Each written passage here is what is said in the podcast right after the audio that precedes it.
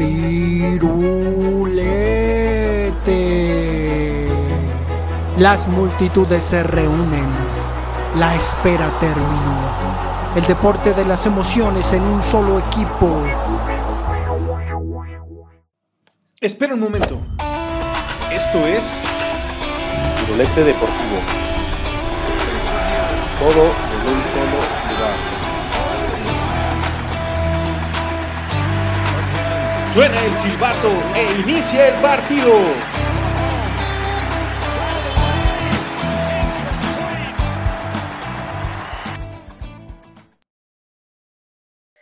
Bienvenidos a este su podcast Firulete.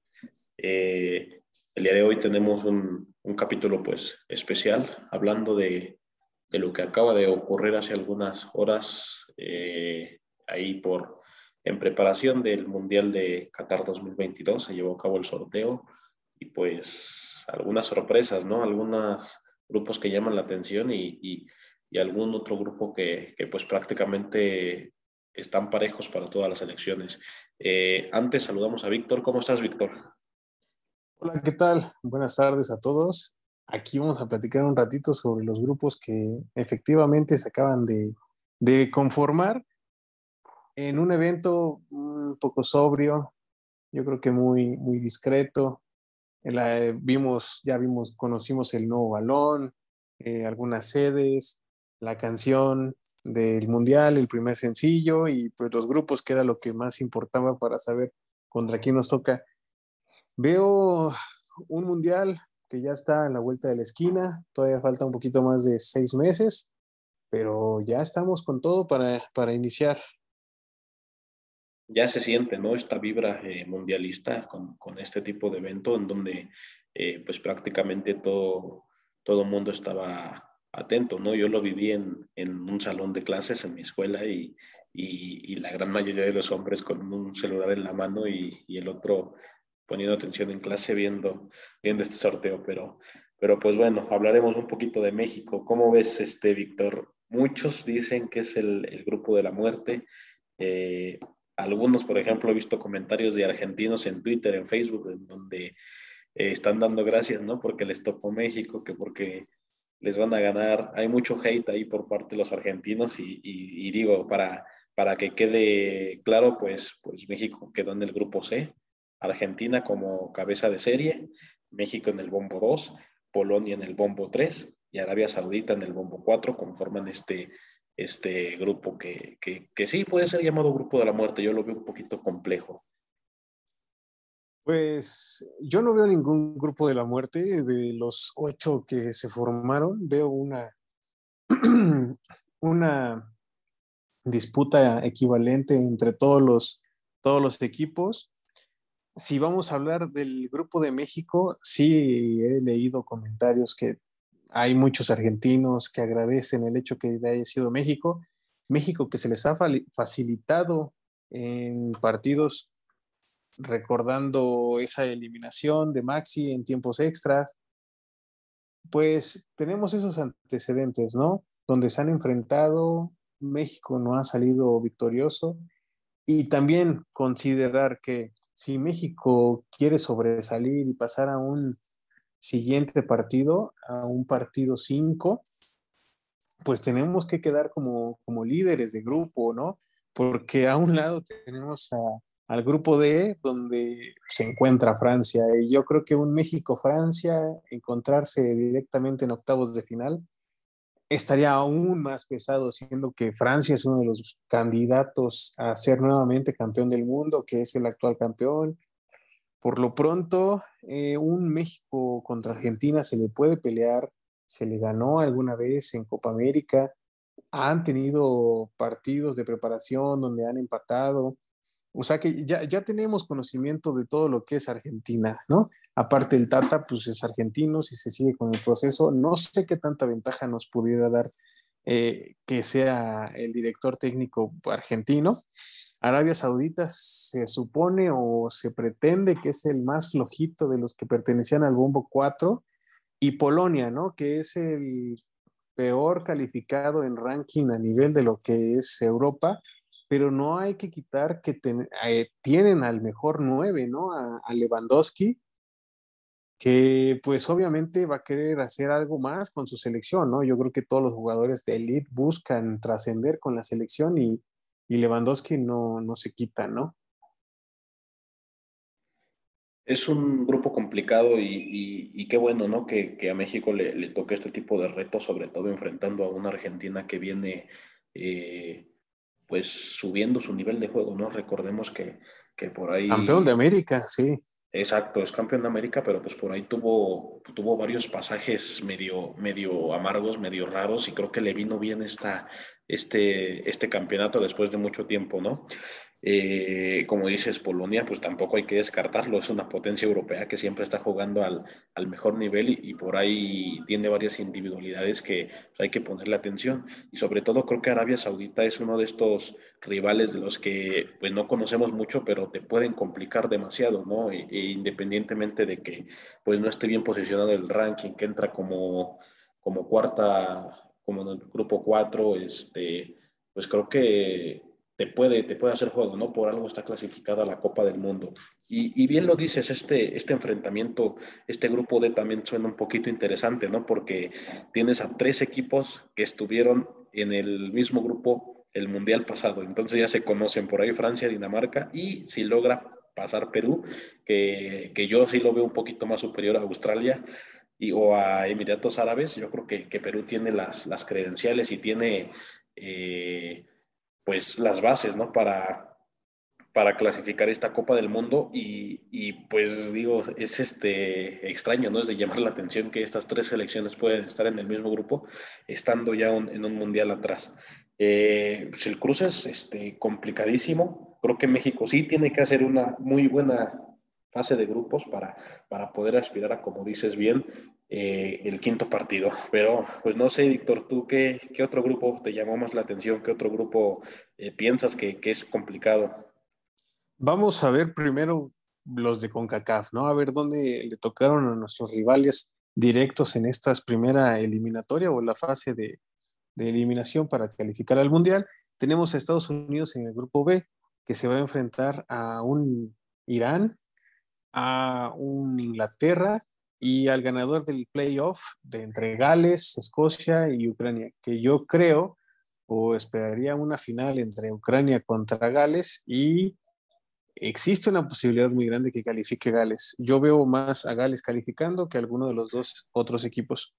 Y del otro lado tenemos a Canadá en un grupo que está bastante fuerte. Yo creo que Canadá es el que le tocó el grupo más fuerte de entre los que están calificados actualmente de CONCACAF, porque se enfrenta a Bélgica, que es uno de los candidatazos para poder sobresalir en este mundial y nuevamente, pues, pues llegar lejos y ahora sí ganar una Copa del Mundo que pues recordemos Bélgica nunca ha sido campeón del mundo. Tenemos a Marruecos y tenemos a Croacia que es el subcampeón, ¿no?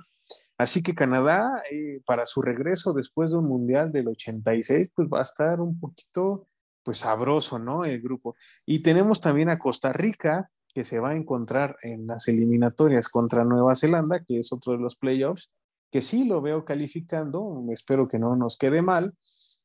Y está en otro grupo que también está súper complicado, donde está España, donde está Alemania y donde está Japón. Un Japón que siempre lo vamos a ver competir, eh, buscar el balón, eh, pues tienen historia los japoneses, ¿no? Y qué se hable de España con una, la categoría de jugadores que actualmente están este, jugando para, para este equipo, muchos chavos, es una selección muy joven, pero que tiene ya carrera en equipos de primera división y una Alemania que sabemos la potencia que puede ser este equipo, que si bien en los últimos mundiales no ha sobresalido tanto, esperan que este mundial, pues, sí tenga más punch.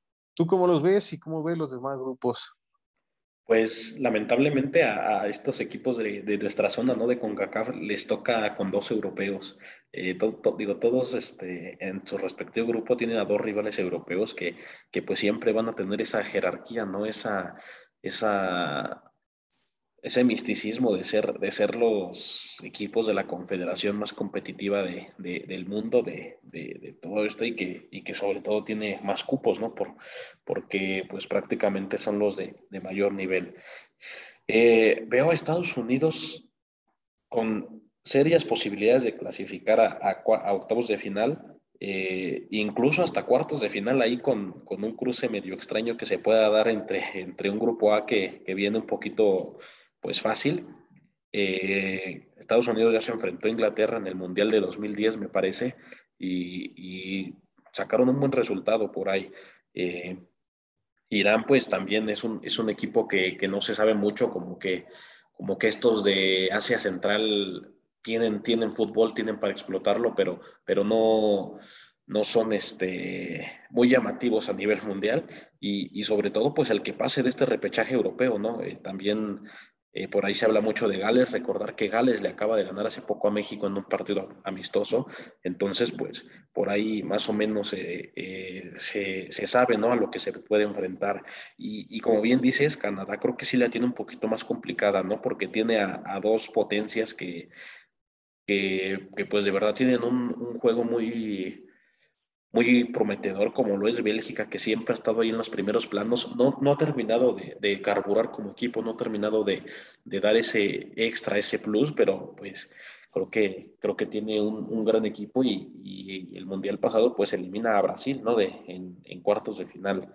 Eh, Croacia, pues ni hablar, es el, el subcampeón del mundo eh, del Mundial pasado y creo que que pues también tiene ahí las credenciales para competirle a Canadá, que Canadá es un buen equipo, él lo demostró ya en, este octagonal, lo, lo, ha venido demostrando últimamente con esta generación pues prácticamente dorada, ¿no? Y liderada por el jugador de Bayern Múnich como es Alfonso Davis.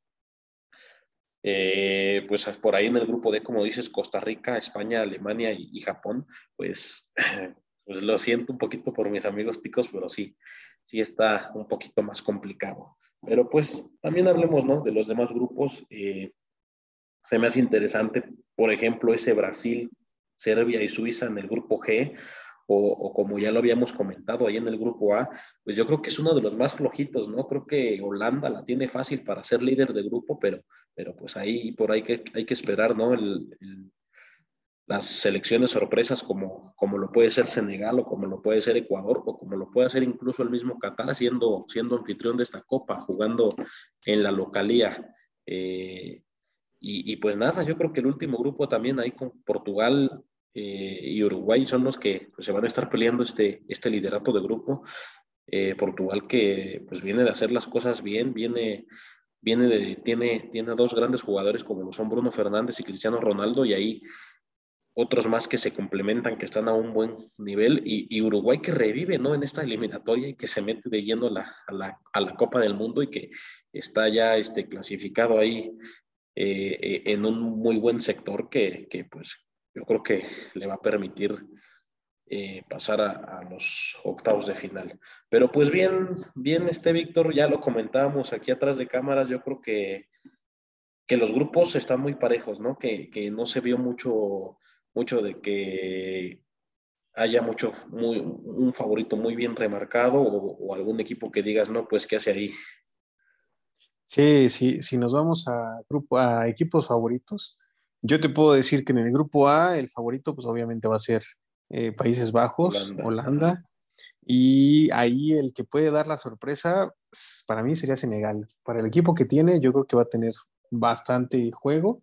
En el grupo B tendría que ser Inglaterra, tendría que ser, pero Inglaterra a veces como que le ha faltado también ese, ese toques, toquecito, ¿no? Y Estados Unidos sería la, la otra, el, el, otro equipo que pudiera calificar. En el grupo C, yo esperaría con todo el corazón que México pasara y en segundo, pues Argentina, ¿no? En el grupo D, obviamente, no hay más. Francia va a ser ahí el, que va a calificar. Espero que califique fácilmente, porque luego a veces los franceses, pues, se bajan un poquito su, su estilo de juego y llegan a ganar 1-0, este, llegan a empatar 1-1 y al último minuto marcan el gol. Entonces, también les falta como ese, ese compromiso, pero tienen juego, tienen jugadores y pues tienen todo para pasar, ¿no? Aparte de que pues va a estar ahí Mbappé con Benzema, que han hecho una buena dupla y esperando que lleguen los dos al Mundial, ¿no? Obviamente todavía falta un ratito y no sabemos cómo van a estar los jugadores o quiénes son los jugadores que van a llegar en buen momento para estas fechas que son en noviembre 21, donde inician. Y el segundo equipo, yo le veo, pudiera ser Perú ahí, el, si llega a calificar ahí como que el equipo que va a dar pelea. En el grupo E, eh, España y Alemania tendrían que ser los candidatos. En el F, Bélgica y fíjate que Canadá eh, sí, sí pudiera dar ahí el paso. En el grupo G, Brasil y fíjate que yo me iría con Camerún. Y para el grupo H, eh, yo me voy con Uruguay y con Portugal. Y, yo creo que sin duda al día de hoy que estamos grabando este, este episodio, que es primero de abril del 2022, el, el, mismo día que se hizo este sorteo, creo que las dos mejores selecciones que llegan es Francia y es Brasil, ¿no? Son como que las, las grandes favoritas, las grandes eh, que tienen aspiraciones verdaderas a, a, conquistar esta Copa del Mundo. Pues creo que de ahí no hay más, al menos de que una se, alguna otra selección se enrache en, este tiempo, poquito más de 200 días que faltan para, para el Mundial.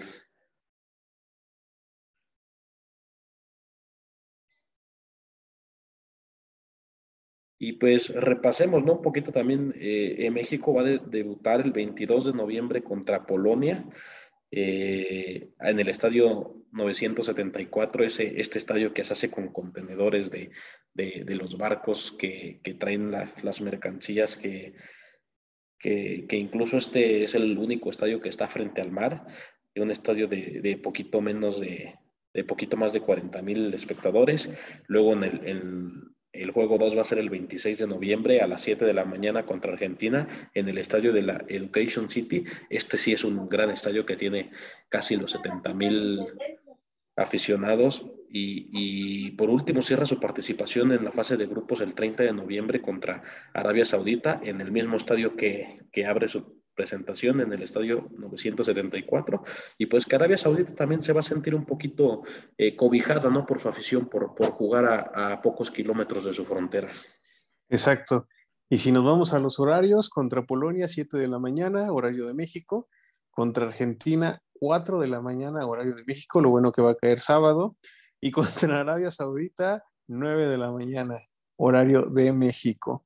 Los partidos accesibles, 7, 9 de la mañana, yo creo que un poco más pesado el de las 4 de la mañana, pero yo no dudo que muchos de nosotros nos vamos a despertar a esas horas para ver el partido.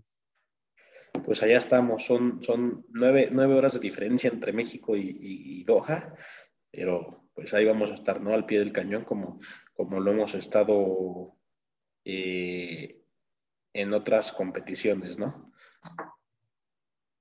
Y yo creo que para los mexicanos que nos estén escuchando o este, pues los que tengan la oportunidad de visitar Qatar, pues van a disfrutar un mundial pues muy interesante porque pues hicieron, no sé si supiste que hicieron un, un metro especialmente para distribuir a las personas, un metro enorme que se viaja por todo lo que es la ciudad y te lleva directamente a los estadios. Así es que tienes una facilidad muy grande para viajar de un estadio a otro y estar visitando pues bastantes partidos y todo se va a concentrar ahí en la ciudad y me parece bastante bueno eh, esto porque vas a vivir una fiesta pues centrada, ¿no? En, en, lo que es, vas a saber lo que es un mundial donde estén todas las personas. Algo diferente que va a suceder cuando se venga el mundial acá a México, ¿no? Donde tienes partidos en México, partidos en Canadá, partidos en Estados Unidos, mucha población que viene a, visitar el mundial, pues distribuida en tres países, pues le pierdes un poco la sensación de que estás en un mundial. Y aparte recordemos que este es el último mundial con esta cantidad de equipos, ¿no? Para el próximo mundial van a subir a 46, 47 me parece, ¿no? Eh, sí, algo así, eh, pero pero pues sí, creo que Qatar ya, ya tuvo 12, 12 años de preparación desde que se anunció que sería sede y, y prácticamente pues la ciudad se está acoplando a las necesidades que, que tiene el mundo, que tiene el mundial, porque pues es un país de un poquito más de dos millones de personas y la cantidad que va a recibir va a ser inmensa, ¿no? Entonces, pues hay que prepararse por ahí para, para cubrir las necesidades de un poquito más del doble de tu población, incluso hasta el triple de tu población. Y pues va a ser un experimento medio, eh, pues un reto, ¿no? Importante de, de, tener, que, que, es este, pues prácticamente tener ocho estadios de esta Copa del Mundo en poco, poco más de un radio de 40 kilómetros, algo que nunca se había visto, que, que siempre eh, un mundial siempre ha sido de recorrer largas distancias, de irte de una ciudad a otra, de conocer a lo mejor un poquito de la variación en la cultura de un país. Y, y creo que pues esta copa va a ser interesante, ¿no? Ver cómo, cómo se juntan los aficionados de 32 selecciones en un mismo núcleo, de cómo, se convive el día a día, de cómo a lo mejor y tienen la, misma cultura árabe, pero la multiculturalidad va a venir de todas las demás selecciones que van a estar concentrándose, ¿no? Ahí, ahí en, el, en el mismo lugar. Eh, eh, va a ser interesante, va a ser un, un evento pues mágico y pues la primera vez que ocurre esto, ¿no? Eh, eh, a lo largo de la historia de los mundiales. Algo que sí estoy seguro, vas a ver, eh, México va a ser o se va a sentir en la afición local en los tres partidos que va a enfrentar, tanto con Argentina, con Polonia y con Arabia Saudita. México va a tener una gran afición que va a estar presente en esos estadios. Van a, a gritar lo que tengan que gritar, van a llenar el estadio. México se va a sentir presente porque también muchos asiáticos le tienen mucho cariño a lo que es este México, muchos otros, eh, gente de otros países, pues no les agrada tanto Argentina, ¿no? Así que van a orientarse a apoyar a México y México pues es muy querido en todo el mundo, la verdad. Como país somos, pues hay que aceptarlo, somos queridos en, en la mayor parte del mundo. Y, y, se va a ver reflejado en el Mundial donde va a estar el apoyo y también saber, sí, también nada más para complementar que, que, México es uno de los países que más ha solicitado entradas para el, para el Mundial, ¿no? Sí es una noticia que no sé de dónde sacamos dinero, no sé de dónde sacamos la oportunidad, pero los mexicanos estamos ahí siempre. Sí, sí, lo hemos visto en, en, otros mundiales, digo, más, ha quedado más en claro en, en lo que fue Brasil y lo que fue en, Rusia, los últimos dos mundiales que, que, pues prácticamente México ha llenado los estadios donde ha jugado, ¿no?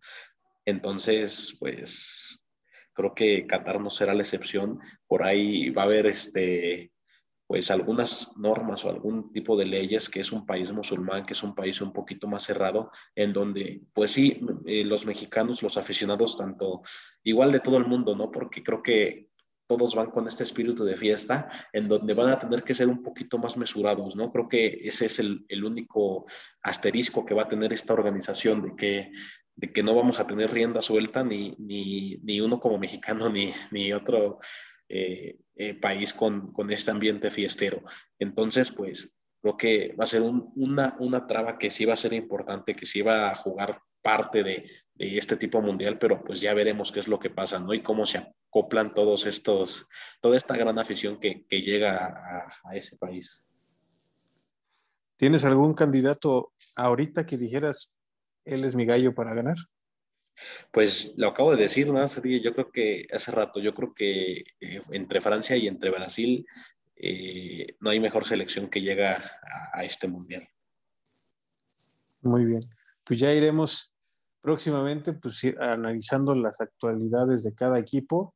Podríamos ir desarrollando cada uno de los equipos y ver sus posibilidades de cómo pueden llegar, cuáles son sus figuras en cada una de la selección y pues nada más esperar a que sea el partido inicial, 21 de noviembre, 4 de la mañana.